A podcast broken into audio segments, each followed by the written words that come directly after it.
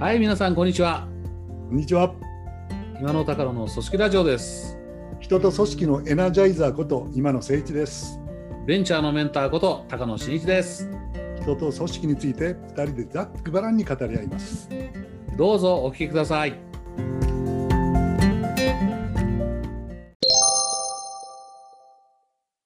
最近で一番印象的だったのは前話したほ新しいホテルのことなんですよ。うんうんうん、はい。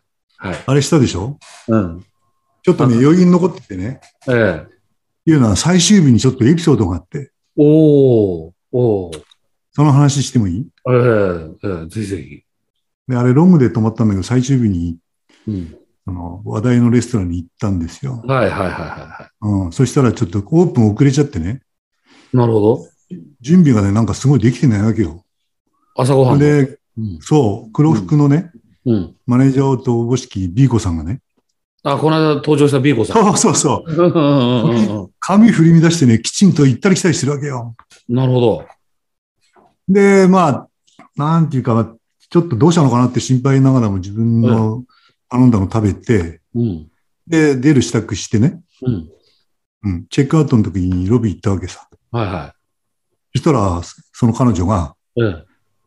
今野さんってこう走ってきたわけですよ。うんうんうんうんいやー、今朝どうしたの？大変だ、大変そうだったねって言ったら、うん。すいません、実はあの、キッチンの係が一人遅刻しましてって言うんですよ。ああ、料理人が、そうそうそう。で朝ごはんの準備ができなくてオープンできなかったんだ。その、その分を彼女がこう支援しながらああ、ね乗り切ったってわけですあバタバタと走り回って、よ。すごかったんですよ。なんか殺伐としててね。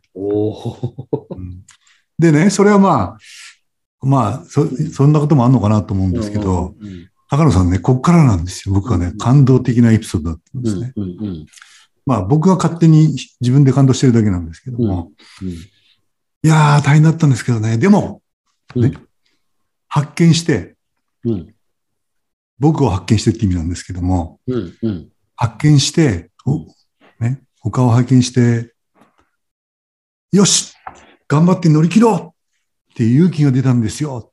おお、今野さんの顔見たらそ乗り切ろうっていう気持ちになった。う乗り切ろうっていう気持ちになったと。素晴らしいじゃないですか。いやー、僕ね、ちょっとね、ちょっと感動しちゃいました。ああ、なんていうの？やっぱ、僕は常日頃エナジャイザーって言ってるじゃないですか。ええね。人に自信と勇気と活力を与えるっていう。でそこで応援したわけでも手伝ったわけでもないんだけうんど、その前の日までにいろんなアドバイスしたりね、関係性ができてるじゃないですか。まあ、それでこう見守ってくれてるっていう感じがしたんじゃないですかね。ああ、なるほどな。だからこう、もう大慌てでキッチン、料理人来ねえしっていうところでもう気持ち焦ってバタバタやってる時に今野さんの顔を見て、見て、そこでこう切り替えられたんだ。よし、頑張ろうっていうね。ああ。嬉しいっすね。ちょっとね、まあこれ、なんていうんですか、俺ってすごいだろうって自慢したいわけじゃなくてですね。いや、まあ、たまたまそうだったんですけど、だ自分が何者かっていうのをね、うんうんうん。再確認した感じだったんですよね。エナジエナジャイザーだと。エナジャイザーって。あちょっとこの頃エナジャイザーってあんまりこうあ。言ってい。ないですし、うんうんうんうん。うん。ちょっと自分が何者かはちょっと変化しつつあったんですけど、うんエナジャイザーっていうのを忘れちゃいけないなっていう気になりましたね。うんうんうんなるほど。どうですか、これ。高野さいい話じゃないですか。ん。いい話だ なんかいい話から入っちゃったな、今日。いや、いい話だな一週間ぐらいでしたっけ、泊まってたの？うん。6泊7日です。うん。ねその間にその関係性ができて。いいな今野さんの姿見たら、ね気持ちを、が落ち着いて、頑張ろうって思えたっていいですね。それでね、その話をね、うん。余韻残ってるんだけど、うんうんうん。ちょっとね、絵本を思い出したんです絵本？よ。絵本。うんうんうん。僕の大大事にしてる絵本、ちょっと取って取っていい？ちょっと本はい棚から。はいはいはいはい。あのね、うん。ちょっと待って。うんいかん。これでリスナーを待たしちゃいけないよね。えっとですね、ええ。大切なことっていうような。大切なこと。うん。まあ、こうやって今、表表紙を見せてるんですけども、あんまり意味がないですね。うん、今、今僕には見えてるけど。なんかね、マーガレット・ワイズ・ブラウンっていう人が書いたんだって言うんだけど、はい。はい。あの、ほら、キキキリンのええお嬢さん、はいはいは内田裕也のお嬢さん、い。はい。うちで言うの、はい。内田やややや子さんが、ややこさんね。はいはい。はい、これを発見して翻訳した、で出版したらしいんです。おー。おーその、大切なことっていうタイトル通りでね、ちょっとまあ、これ全部読んでるとすごい時間かかっちゃうんだけど、うんうん二つぐらいエピソードを、うん。うん。短いから読んでみ？うん。あ、どうぞどうぞ。はい。タイトルは大切なことね。はい。で、こういくつかエピソードがあるんですが、うん。空はいつもそこにある。うん。紛れもなく青くて、うん。高くて空気に満ちている。うん。うん。そして時折雲が通り過ぎていく。うん。でも、空にとって大切なのは、うん。いつもそこにあるということ。おー。このね、最後のそこにあるっていうのは空の大事なことなんだっていなるほどね。う。なんかこう本質をこう言ってる気がしたんだよね。本質ですね。うん。ね。で、いっぱいこれ全部読みたいんだけど、そういう時間はないと思うから、あ一番最後だけ。空以外のこともいろいろ出てくるわけですか？そうなんですよ。あのね、読まないけど、スプーンって何かとかね、うん。うん。ナギクは白いとかね、うん。このグラスにとって大切なのは何かとか。あで、最後のページだけ読んでいい？あ。はいはいはい。うん。すいませんね。うん。ここが一番好きなんですけどね。うん。赤ちゃんだったあなたは、うん。体と心を膨らませ、小さな一人前になりました。うん。そしてさらに、あらゆることを味わって、大きな男の人や女の人になるのでしょう。うん。でもうん、あなたにとって大切なのは、うん。あなたがあなたであること。っていう。来るな、それ。刺さるな。ね。あ、さ、刺さっていただきました。僕はまあ、何度も読んでるからあれなんですけどねあ。この、高野さんね、この、あなたがあなたであることっていうの、なんか言いがちではあるんですけど、うんうんうんうんやっぱね、これこう、再確認だよね。うん。うんうんうんうんうん。まあ、さっきのちょっとホテルのね、うんうん。今野さん見て、こう、勇気が出ましたっていう。うんうんやっぱこう、勇気を感じてもらえる存在っうん。ていうのは自分でやりたいな、みたいなことをこう確認して、この絵本を思い出したわけなんですよ。うんうん。うん。あなたがあなたであることで、またレディオで連想して口挟むんですけどね。ましたね。楽しみですね。NHKE テレの知恵図っていう先人たちの知恵を紹介する番組が好きなんですけど、その中で、あの、多く江戸幕府が終わって明治になるときに、全員がリストラされるわけなんですね。で、あ多くが、お多くの女性たちが。ああなるほど。ぐらいいたらしいんですけど、でその人たちのことを扱ったんだけど、その中で、えー、篤姫のことが出てくるんです。その時の篤姫あ、はあつ姫ね。トップですからね。なるほど、なるほど。素晴らしい女性なんですよ、やっぱり。でそれ見て、ふと NHK オンデマンドで、昔々の大河ドラマの篤姫を見始めたら、やめられなくなったんですけど、おハマった。ハマった。1話から50話までを5日間ぐらいで見た。それはすごすぎるね。それは。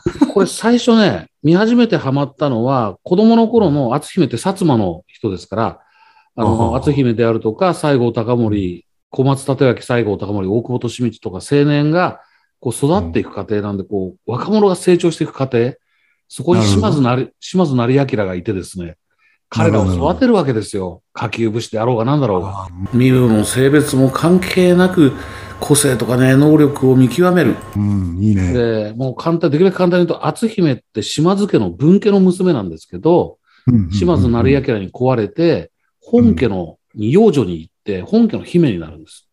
なるほど。で、えーここに行くと、だから分家の娘があって、こう、島津家の奥の人たちも、最初は文家の娘がってやるんだけれども、お父さんもお母さんも島津成明も、うんあの、篤姫は篤姫のままでいろって言うんですよ。はあはあはあるがままですね。あ。なるほど。で、彼女があるがままでいることによって、正直にあるがままでいることによって、徐々に理解されて、人がみんなついてくるようになるんですね。認めてもらえるんです。まあ、慕う、慕ってくるんですね。そうです。で、さらにそこから徳川家定の嫁に行くわけですね。島津家から。うんそうすると、今度はもう江戸城の大奥ですよね。今度は田舎から姫が来たなんですよ。でもそこでも彼女は曲げずに自分が何であるかっていうことを通していくんです。なるほど、なるほど。ここにみんながね、ついてくる。で、大奥を最後解散させるわけです、彼女は。うん、なるほど。もうその時の姿っていうか、もう本当にそのその時には多く500人が彼女のことをものすごい慕ってるっていうドラマなんですね。あるがままですね。ああ、あなたがあなたであることですね。それは。そうです。そうです。彼女はあなたがあなたであることってことを大事にしていたってことが一本筋の通ったドラマでした。うーん。それを思い出しましたね。じゃあ、行く先だけで翻弄されて、こう自分を変えてたらそうなってないもんね。そうなんですよ。なるほど、なるほど。迷いながらだけど、最後の最後は自分の心に聞くんです、彼女は。その心のあるがままにやるんです。それ母親から言われてたんですけどね。なるほど。いい話聞きましたね、それは。うん。まあ、今更み50話見てくださいとは言わないけど、篤姫は素晴らしい女性ですね。素晴らしい無理人。女性と一緒無理で。すね。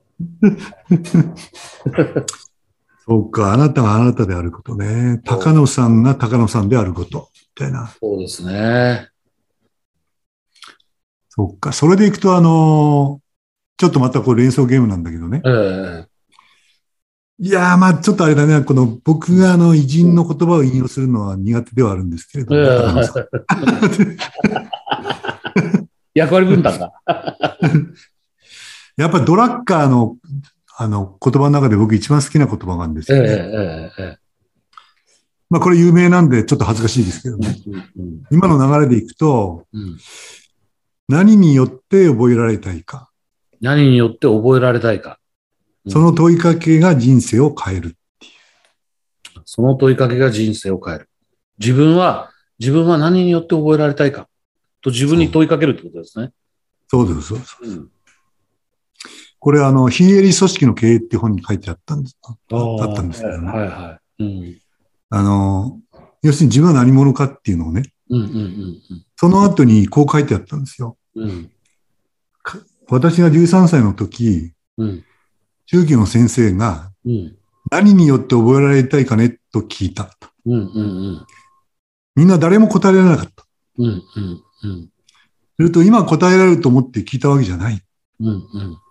でも、50になっても答えられなければ人生を無駄に過ごしたということになるよ、とああ、中級の先生が言ったっていうわけです。なるほど。うん。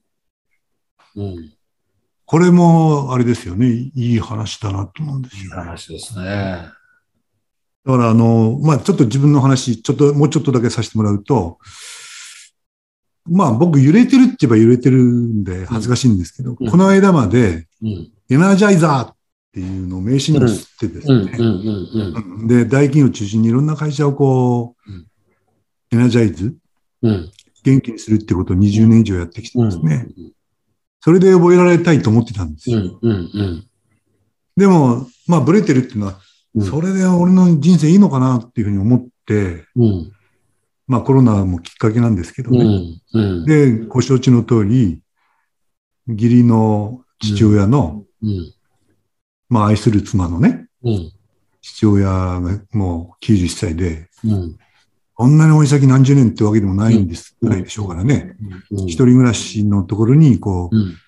舞い降りてですね。うん。まあ、そんな偉そうなもんでもないんですけども、この、まさにうん。一つでも多く思い出を作り、うん。笑顔で、こう、旅立ってもらおうという、うん。そういうことをうん最後にした男として僕は覚えられたいなっていう。